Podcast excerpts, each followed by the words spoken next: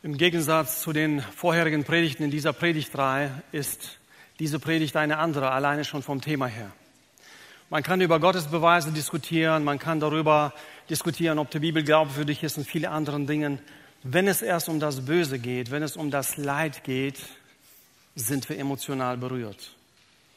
Leid ist für uns kein Thema, das wir vom Wissen her begreifen, sondern ein Thema, das wir fühlen.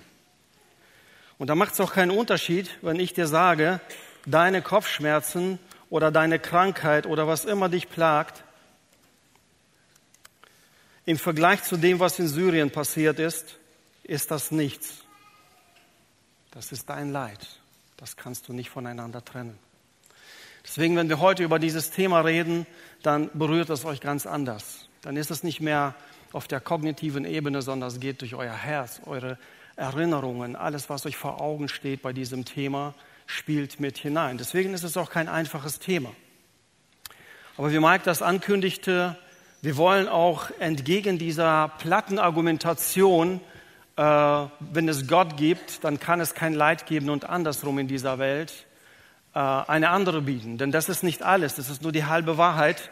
Und diese Reihe verpflichtet sich eben dem Gedanken, mit Halbwahrheiten, mit allgemeinen äh, Plattitüden aufzuhören, sondern sich wirklich der Frage zu stellen, bei jedem Thema, ob es die Glaubwürdigkeit der Bibel ist, Gottesbeweise, bei jedem Thema konsequent zu bleiben.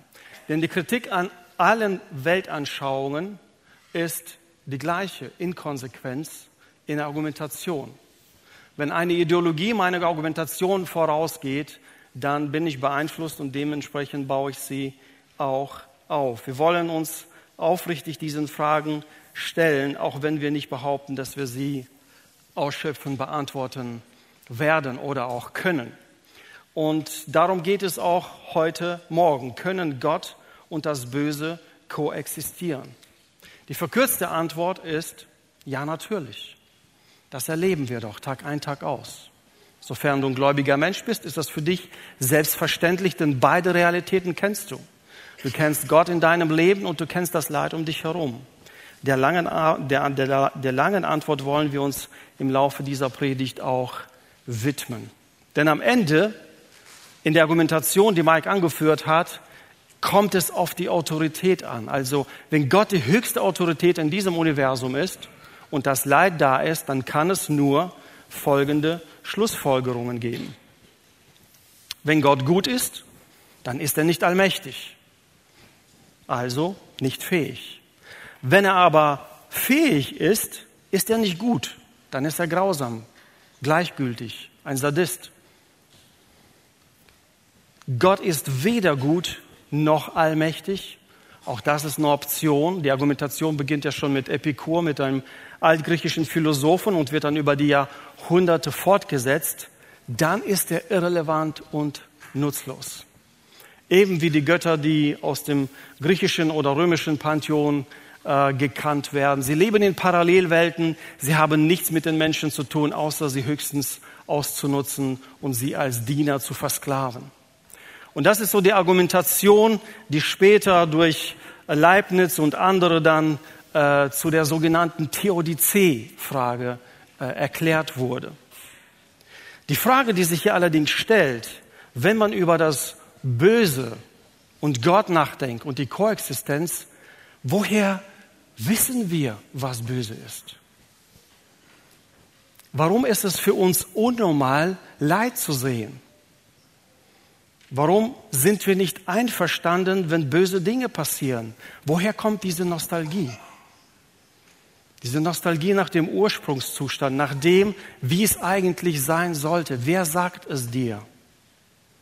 Und da sind wir schon bei dem Argument so, wer stellt den moralischen Standard auf? Sobald man sich daraufhin bewegt, muss man sagen, es gibt einen Standard, und zwar der gültig ist für alle in dieser Welt. Und es reicht nicht nur zu sagen, ja, im Laufe der Evolution hat der Mensch herausgefunden, was gut und was schlecht ist, und dann hat man sich so darauf eingestellt, und das ist das, was wir Moral nennen. Es macht nur in einem nur dann Sinn, wenn wir auch anerkennen, es gibt den gleichen Standard für alle. Also wird das Problem des Bösen auch der Fels des Atheismus genannt. an dem der Glaube an Gott zerschellen muss, weil das einfach unlogisch ist. Gott und das Böse können nicht koexistieren. Das ist Totschlagargument. Wir werden heute ein weiteres anführen, weil dieses nicht vollständig ist. Denn auch Atheisten müssen begründen, warum. Warum gibt es nur diese Möglichkeiten? Warum gibt es keine andere? Und so folgen wir dem Ganzen, das man heute Theodizee nennt. Die Rechtfertigung Gottes im Angesicht des Bösen. Soweit ist der Mensch gekommen. Er zitiert Gott vors Gericht. Vernunft sitzt auf dem Thron seit der Aufklärung. Und das bedeutet, wir können alles wissen. Und was wir nicht wissen oder beweisen können, gibt es nichts. Und Gott wird zur Rede gestellt. Er soll sich gefährlichst mal erklären, was in den letzten Jahrtausenden so passiert ist und warum. Das ist der Hochmut des Menschen, der keine Grenzen kennt. Die ehrliche Argumentation lässt aber eine weitere Option zu. Gott ist gut und lässt dennoch Leid zu. Das ist eine legitime These. Ist das so? Gott ist gut und lässt Leid zu. Warum könnte das nicht sein? Denn wir glauben, dass Böses und Leid keine Strafen sind für uns Menschen, sondern eine Konsequenz ist. Eine Konsequenz dessen, was wir Sündenfall nennen. Vor einigen Jahren hat ein amerikanischer Präsident so den Begriff die Achse des Bösen ins Leben gerufen und damit so bestimmte geografische Regionen oder Völkergruppen auch zur Achse des Bösen erklärt. Die eigentliche Achse des Bösen liegt im Sündenfall. Denn von dort angefangen beginnt die Gewaltspirale sich zu entwickeln bis in die heutige Zeit. Dort suchen wir auch die Antwort danach, woher kommt das Böse, warum ist das heute möglich, wie kommt es zu dem ganzen Leid. Und wenn wir uns gleich nochmal die Geschichte von Adam und Eva und dem Sündenfall anschauen, dann lass uns mal heute ein Augenmerk nicht so auf die Details äh, werfen, sondern darauf, was passiert da eigentlich, was ist die Motivation, was sind die Gefühle dahinter, was motiviert sie bei dem, wie sie sich benehmen. Und die eigentliche Frage in der Leitfrage ist, wie gehen wir mit Ungewissheit um? Wie gehen wir mit Dingen um, die wir nicht erklären können? Das ist die eigentliche Frage. Denn was hier passiert im Garten Eden ist Folgendes. Sie können alles tun, sie können alles machen, sie können alles essen, bis auf den einen Baum. Und Gott sagt im ersten Buch Mose 2, 16, 17, von allen Bäumen im Garten sollst du nach Belieben essen, nur nicht von dem Baum, der dich gut und böse erkennen lässt. Sobald du davon isst, wirst du sterben müssen. Und hier beginnt der ganze Spaß. Sie wissen nicht, wie diese Frucht schmeckt. Sie wissen auch nicht, wie sich das anfühlt, sie gegessen zu haben. Sie müssen sich einfach auf die Aussage Gottes verlassen können. Und das ist der eigentliche Test. Wie gehst du mit Ungewissheit um? Und diese Frage löst eine folgende aus. Kann ich jemandem vertrauen, der mir Dinge vorenthält? Gott ist in dem Fall ein Spielverderber. Er enthält mir Dinge vor. Und die Versuchung von Adam und Eva war nicht die Frucht. Sie hatten andere. Der Garten war voll. Du, alles, was du dir nur vorstellen kannst, die Versuchung war, der Zweifel, den der Verführer in ihr Herz sieht, ist Gott oder kann Gott gut sein, wenn er uns Dinge vorenthält. Wie gehe ich mit Ungewissheit um? Das ist die eigentliche Frage, der sich die Menschen damals gestellt haben. Und das Gefühl ist uns sehr gut bekannt. Alles, was sie über den Baum wissen sollten, haben sie von Gott. Der Verführer knüpft genau da an und sagt, ist Gott, also umgekehrt, ist Gott wirklich gut, wenn er euch Dinge bzw. Wissen vorenthält? Ist Gott vertrauenswürdig? Und das ist die Frage die eigentlich zum Grunde der ganzen Frage so, wie kann Gott Böses zulassen oder mit Bösem koexistieren in diesem Universum. Die Tatsache ist, nach dieser Erkenntnis und die Theodizee, die sogenannte Rechtfertigung Gottes im Angesicht des Bösen, ist eigentlich eine Urvertrauensfrage. Kann ich angesichts dessen, was in Türkei, in Syrien, was mit den Kindersoldaten in Afrika, was mit Kinderprostitution sonst irgendwo passiert, kann ich im Angesichts dessen an einen guten Gott glauben? Das ist die eigentliche Frage dahinter. Die ersten Menschen sind nach dem Sündenfall nicht schlauer geworden. Sie sind heimatlos geworden, heimatlos geworden. Sie haben die Beziehung zu Gott gebrochen. Das ist alles, was sie dadurch erreicht haben. Es hat ihnen nicht geholfen, es hat sie nicht besser gemacht. Sie haben das Böse oder das Schlechte auch dadurch nicht verbannen können, sondern einfach die Erkenntnis nun gehabt, was es ist, aber nichts dagegen tun können. Es gibt also einen direkten Zusammenhang zwischen Sünde und dem Leid, dem Bösen, das wir erfahren.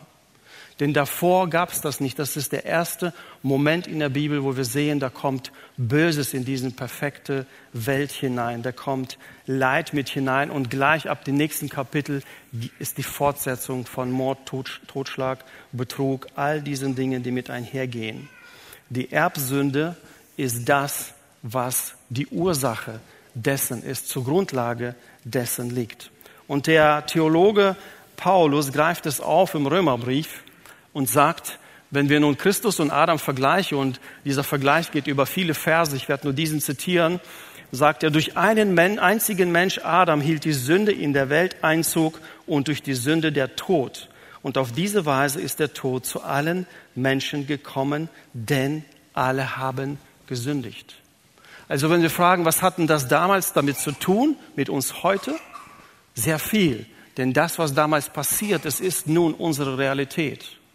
Von Adam her über alle Menschen hat sich das in dieser Welt eingenistet und wir nennen es Realität.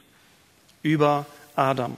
Wenn wir nun sagen, ja, das betrifft vielleicht die zwischenmenschlichen Konflikte und das Leid, das sie sich gegenseitig antun, was ist mit den Naturkatastrophen?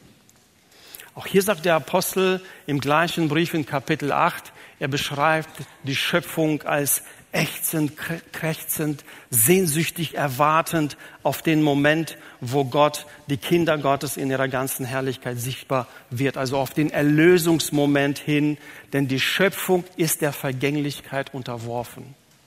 Wir leben in einer gebrochenen Welt, in einer bösen Welt. Die Sünde hat diese Welt böse gemacht. Und weiter in diesen Versen ist dann die ganze Ausführung darüber, wie die Schöpfung auch in diesem Zuge erlöst wird. Und auch die Erklärung dazu, weil die volle Verwirklichung dessen noch aussteht, wozu wir als Gottes Söhne und Töchter bestimmt sind. Wir warten darauf, dass auch unser Körper erlöst wird. Unsere Rettung schließt ja diese Hoffnung mit ein. Da wir also das, worauf wir hoffen, noch nicht sehen, warten wir unbeirrbar, bis es sich erfüllt. Das ist sein Fazit. Die Bibel ist also total realistisch. Während die östlichen Religionen sagen, es gibt kein Böses, New Age und andere Strömungen behaupten, ja, das Böse darf man, darf man nicht zulassen. Also wenn man das ausspricht, dann lässt man es zu. Das finden wir übrigens auch in christlichen Strömungen. Wenn ich Krankheit ausspreche, dann ist sie plötzlich Realität und bis dahin nicht. So was kennt die Bibel nicht. Gott ist immer realistisch. Er weiß, wie die Welt war, wie er sie geplant hat und wie sie tatsächlich ist. Es ist nicht sein Ideal. Auch wenn die Koexistenz sicher ist von Gott und dem Bösen in dieser Welt, zumindest von der Sicht der Gläubigen, ist es nicht sein Ideal und findet bei ihm auch keine Akzeptanz. Es war am Anfang nicht so und es wird auch am Ende nicht so sein. Das Buch Offenbarung, der Offenbarung, der Siegeszug Jesu, der sich eigentlich auf die Kreuzigung und auf Verstehung beruft, stellt dar, wie das Böse besiegt wird und da wird kein Leid, kein Schmerz, kein Tränen, nichts mehr davon da sein, weil es nicht Gottes Ideal entspricht. In dieser Realität beschreibt Jesaja 51, hat Gott unsere Krankheiten, unsere Schwachheiten auf sich genommen, er hat sie getragen. Gott ist niemand, der sich verdrückt, der sich irgendwohin verzieht, wenn es mal heikel wird. Gott ist mittendrin. Der Philipperbrief beschreibt ihn als jemand, der seine Gottheit losgelassen hat, der abgegeben hat und auf die Erde gegangen ist, mitten in die Konfliktzone, mitten in das Leid und hat das getragen, was keiner von uns tragen konnte. Während seines Erdenlebens, überall wo er hinkam, wenn Menschen hungrig waren, hat er sie gesättigt. Wenn Menschen krank waren, hat er sie geheilt. Wenn sie besessen waren, hat er sie befreit. Er hat das Böse nicht akzeptiert. Niemals. Die Offenbarung beschreibt den Siegeszug, wo Jesus das Böse besiegt und vernichtet. Aber eigentlich ist das, was in der Offenbarung passiert, beschrieben wird, schon passiert auf dem Kreuz von Golgatha. Der Sieg ist errungen, der ist noch nicht vollständig in Kraft. So stellt es das Neue Testament dar. Und deshalb können wir als Menschen immer nur dann Leid richtig deuten, wenn wir Gottes Ziel kennen, wenn wir wissen, wo es hingeht, von woher denkt Gott, was ist seine Perspektive. Und wir können uns dieses nicht mitten in unserem Leben, unsere, wir würden zu einer Fehleinschätzung kommen, wenn wir das jetzt machen würden. Wir haben ein Beispiel von Josef. Josef, einer von vielen Brüdern, wird von ihnen verkauft. Er landet in einer Zisterne, wird an Ägypter verkauft, kommt dann in ein Haus, er wird verleumdet, kommt in ein Gefängnis und sein ganzes Leben ist gekennzeichnet von Leid. Immer vertraut er auf Gott und am Ende deutet er sein Leid. Ihr wollt mir Böses, wolltet mir Böses tun, sagt er seinen Brüdern, aber Gott hat Gutes daraus entstehen lassen. Durch meine hohe Stellung konnte ich vielen Menschen das Leben retten. Rückblickend am Ende seines Lebens schaut er auf all das, was passiert ist und sagt, ach, das hat Gott damit beabsichtigt. Erst dann kann er das beurteilen. Wir können Leid nicht konsequent beurteilen, wenn wir nicht wissen, was kommt danach. Wenn wir das, wenn wir das gesamte Leben nur hier auf der Erde betrachten, dann vielleicht. Dafür müssten wir dann Materialisten sein, Naturalisten sein.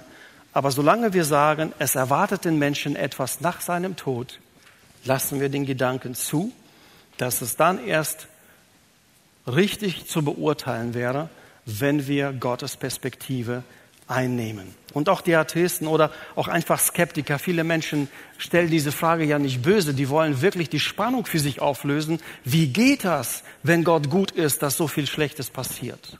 Das ist bei vielen auch eine aufrichtige Antwort, äh, Frage, aber genauso muss die Frage beantwortet werden, warum muss Gott nur weil er kann? Darauf basiert ja die ganze Aussage von Epikur und allen, die ihm folgten. Entweder ist Gott gut oder er ist allmächtig, äh, oder er ist allmächtig oder gar nichts. Warum muss Gott nur, weil er kann? Das ist die eigentliche Frage. Und was entsteht aus dem Leid, ist eine andere Frage, die man sich stellen muss. Was ist mit dem Guten, das verloren gehen würde, wenn Gott das Böse gleich vernichten würde? Auch das ist eine berechtigte Frage. Und dann hat man so Bilder. Ich weiß, dass jedes Bild schwächelt und jedes Bild immer nur eine Facette darstellt.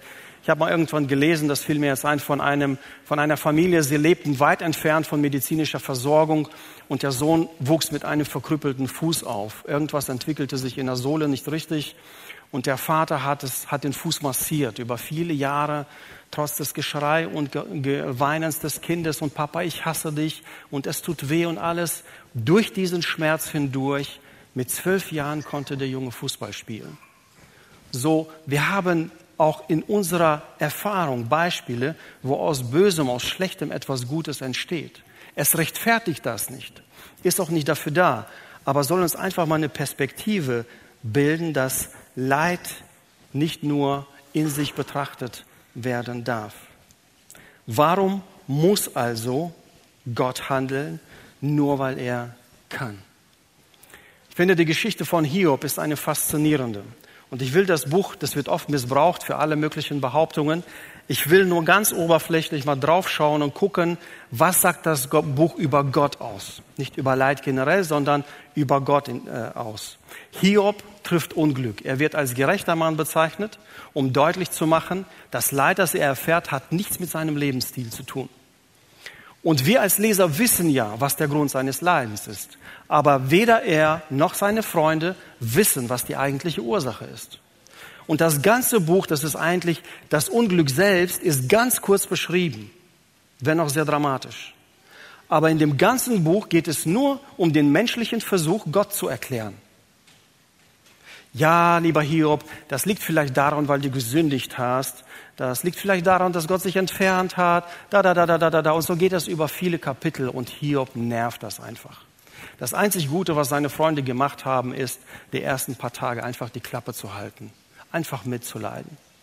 Das war das einzig Gute, was sie zustande gebracht haben. Denn am Ende möchte Gott sie sogar bestrafen dafür, wie sie mit Hiob umgegangen sind. Und diese, diese ganze Auseinandersetzung macht deutlich, alle bis dahin äh, getroffene Aussagen über Gott sind völlig falsch. Völlig falsch. Und dann tritt Gott auf. Und das sind so für mich ganz, ganz, ganz besondere Kapitel in der Bibel. Kapitel 38 bis 42 im Buch Hiob. Gott begegnet Hiob. Hiob ist soweit, er legt sich mit Gott an, so ungefähr, ja, rechtfertige dich mal, erklär mal, was Sache ist. Und Gott fängt damit an, und hier wiederum wieder zurück zu dem Sündenfall. Die eigentliche Frage von Hiob ist, gehe ich dich was an? Kann ich dir vertrauen? Und Gott trifft, äh, tritt auf und beschreibt die Natur und sagt, Hiob, bist du da, wenn die und die Tiere ihre Kleinen werfen? Hiob, warst du da, als ich das ganze Sternenzelt über die Erde gezogen habe? Und so listet er auf, Frage und Frage und Frage und Frage. Und keine von denen kann Hiob beantworten. Es geht Gott aber nicht darum, Hiob klein zu machen. Das ist nicht seine Absicht. Er soll erkennen, mit wem er es zu tun hat. Ich finde, so eine der wichtigsten Aussagen von Hiob in diesem Buch ist, ich kannte dich nur vom Hören sagen, jetzt kenne ich dich aber persönlich. Vorher habe ich nur von anderen über dich gehört, nun begegne ich dir von Angesicht zu Angesicht. Nun weiß ich, wie du wirklich bist. Das ist größte, das größte Glaubensbekenntnis in dem Buch und darüber hinaus. Was tut Gott nicht? Wir sind ja moderne, postmoderne Menschen. So. Wir sind sehr humanistisch geprägt. Der Mensch steht im Vordergrund, im Zentrum. Gott ist da, um mich zu bedienen, zu ergänzen. Er ist ein tolles Ergänzungsmittel zu meinem Leben.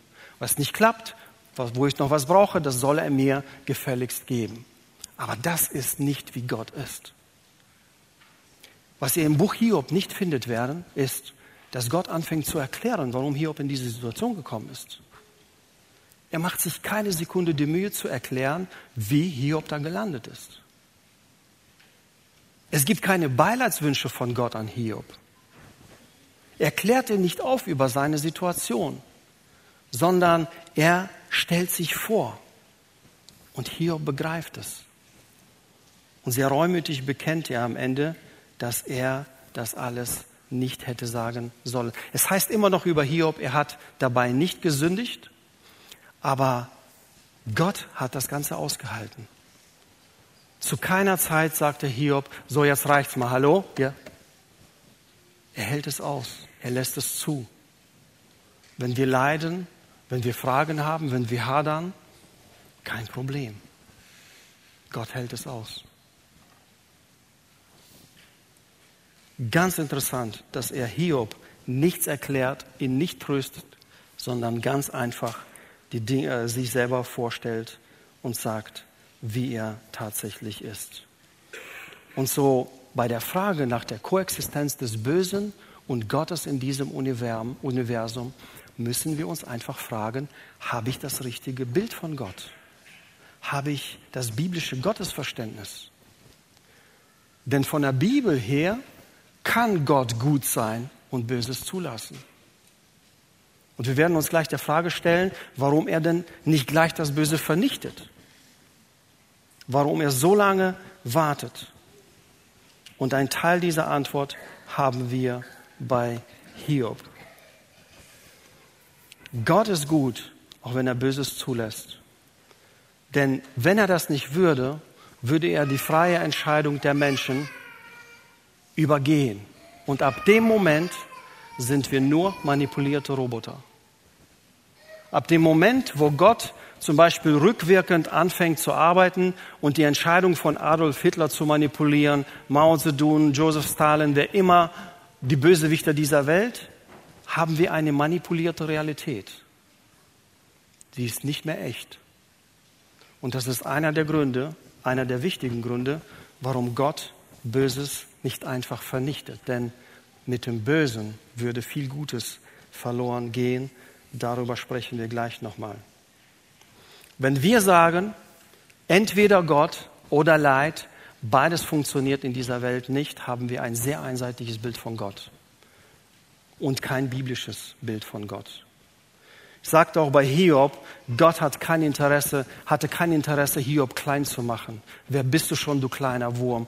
Das, das war nicht die Art der Fragen, die er stellte. Was er wollte, ist, dass er wirklich erkennt, wer er ist. Und die Frage, die wir uns in solchen Momenten stellen, und du vielleicht als gläubiger Mensch, der leidet, der vielleicht viel leidet, bin ich dir so viel wert, dass du dich um mich kümmerst? Bin ich dir wichtig genug? Das ist eine eigentliche Frage an Gott. Bin ich dir wichtig genug?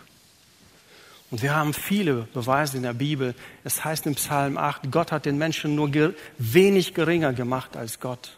Er hat ihn als Herrscher über dieses Universum, über diese Welt gestellt. In der Offenbarung sitzen die Gläubigen auf den Thronen neben Gott. Sie sind nicht irgendwo im Staub der Erde, sondern sie sind mit ihm auf gleicher Höhe.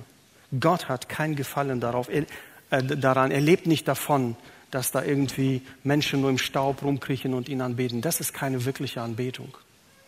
Wirkliche Anbetung kann nur aus dem freien Willen kommen und deshalb kann er das auch nicht manipulieren. Und dennoch, und dennoch haben wir auch in der Bibel die ständige Frage, wie lange noch?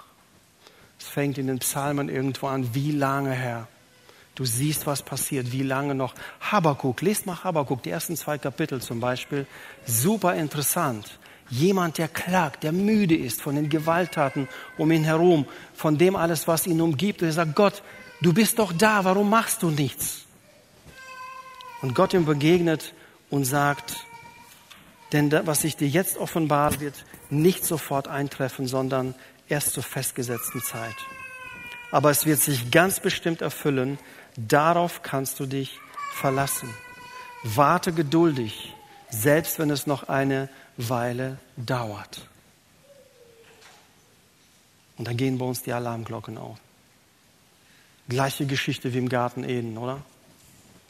Wir müssen uns auf die Worte verlassen. Und das führt uns wieder zur Frage des Vertrauens. Vertraue ich ihm? Angesichts dessen, was um mich herum passiert, und dass er nichts macht, vertraue ich ihm trotzdem. Baue ich auf seine Verheißungen. In der Offenbarung die gleiche Geschichte, die Märtyrer, die unter dem Altar sind. Wie lange, Herr? Wie lange sollen wir hier warten, bis sich alles erfüllt?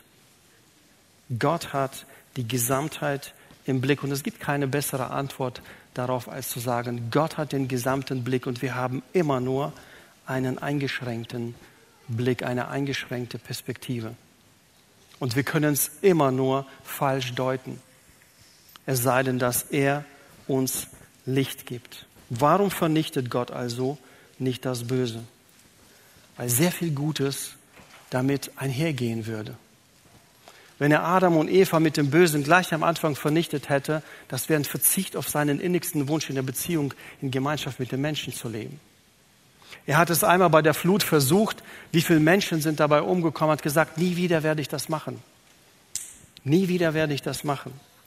Und ein Gleichnis hilft mir, das zu verstehen aus dem Matthäus-Evangelium, Kapitel 13. Da geht es darum, dass äh, etwas gesät worden ist Und plötzlich merken die Arbeiter, dass mit der Saat, mit dem Weizen auch Unkraut wächst. Und sie laufen zu dem Herrn und sagen, hey, da ist Unkraut mit dem Weizen, das da aufwächst, sollen wir es rausreißen? Und er sagt zu ihnen folgende Worte. Nein, entgegnete er, ihr würdet mit dem Unkraut auch den Weizen ausreißen. Lasst beides bis zur Ernte. Wenn es dann soweit ist, werde ich den Erntearbeitern sagen, sammelt zuerst das Unkraut auf und bindet es zum Verbrennen in Bündel. Und dann bringt den Weizen in meine Scheune. Und später in diesem Text erklärt er, dass der Weizen eben Menschen sind, die ungerecht sind, die von Gott nichts wissen wollen. Und die äh, Weizen sind die gläubigen Menschen, die Gott folgen. Und das Unkraut sind eben die äh, ungläubigen Menschen, die äh, Gott verneinen. Gott wartet auf den Augenblick, wo sich alles bestätigt hat. Bis dahin spielt die Freiheit der Entscheidung der Menschen eine große Rolle.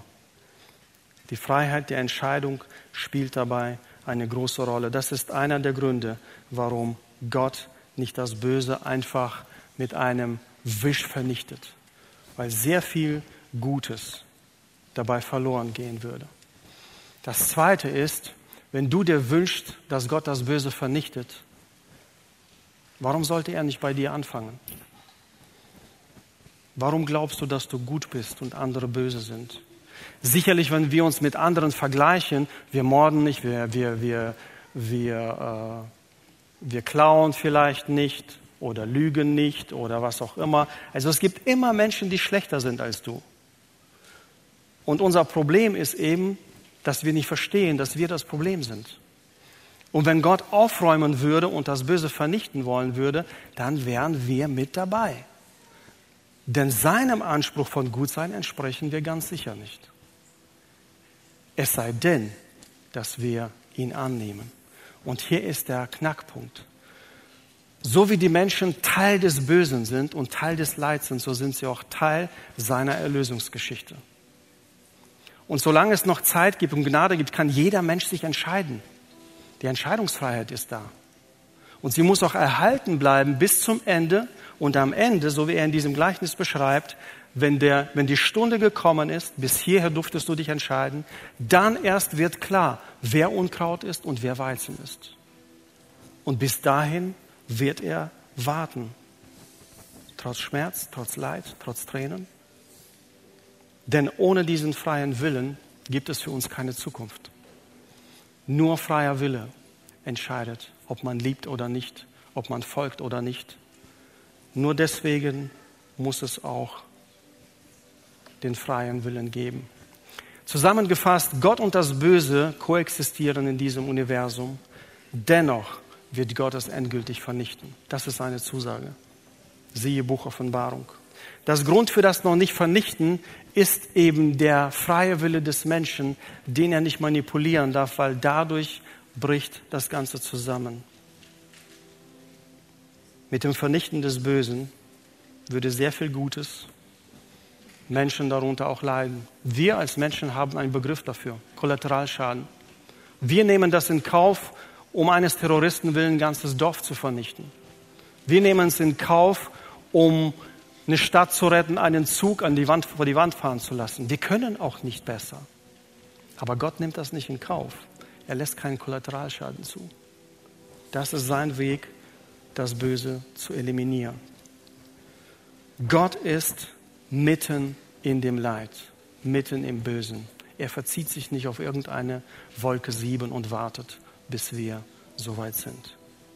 Jesaja 51, er trägt unsere Krankheiten, unsere Schwachheiten. Er ist mitten im Leid, er heilt, er, er treibt aus, er befreit, all diese Dinge.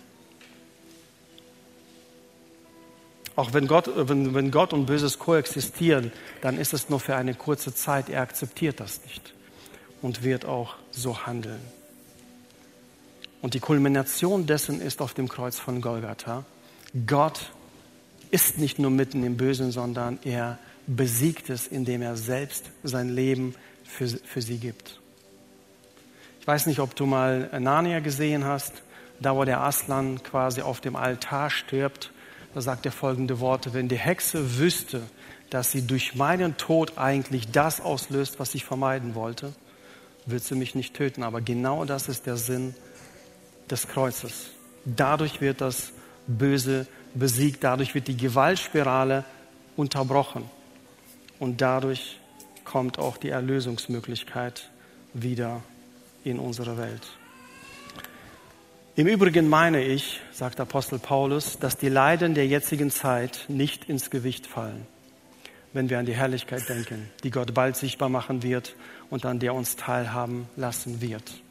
Leid lässt sich nur deuten, wenn man das Endziel kennt, wenn man Gottes Ziel kennt. Und zugrunde dieser Frage liegt immer, vertraue ich ihm trotz Ungewissheit vertraue ich ihm trotz Ungewissheit. Und folgende Verheißungen mögen dir, mögen dir helfen, im Umgang damit andere zu äh, zu begleiten, anderen zu begegnen, aber auch dir selbst. Gott ist gut, auch wenn es Leid gibt, auch wenn er es zulässt. Er ist trotzdem gut. Gott ist gut, alle Zeit. Gott ist gut, alle Zeit. Gott ist mitten in dem Leid, das er zulässt. Er lässt es nicht einfach zu und schaut zu, sondern er ist mittendrin. Er ist Teil dieser Lösung und er nimmt dich als Teil des Problems auch in die Lösung mit hinein. Gottes Ziel bestimmt den Wert und Sinn des Leids. Das sehen wir oft nicht. Oder wir sehen es im Nachhinein oder wir sehen nur Facetten davon. Aber selbst im Bösen, im Leid schreibt Gott die Geschichte des Guten. Und Gott wird am Ende endgültig alles Leid vernichten. Am Ende, so wie das Buch der Offenbarung es beschreibt, gibt es keinen Schmerz, kein Leid, keine Tränen. In der Zeit bis dahin wollen wir einander helfen, einander unterstützen, Menschen unterstützen. Auf die Frage, die oft auch im Ahrtal erklungen ist, wo ist Gott mitten in diesem Leid? Und die Antwort lautete immer hier, wir sind da. Wir bleiben mit euch. Wir bleiben bei euch. Wir helfen euch. Wir bleiben bis zum Ende. Das ist, was wir als Menschen mit unserem begrenzten Verstehen und Wissen auf das Leid und das Böse reagieren können und Gott im Zweifelsfalle immer das Vertrauen aussprechen.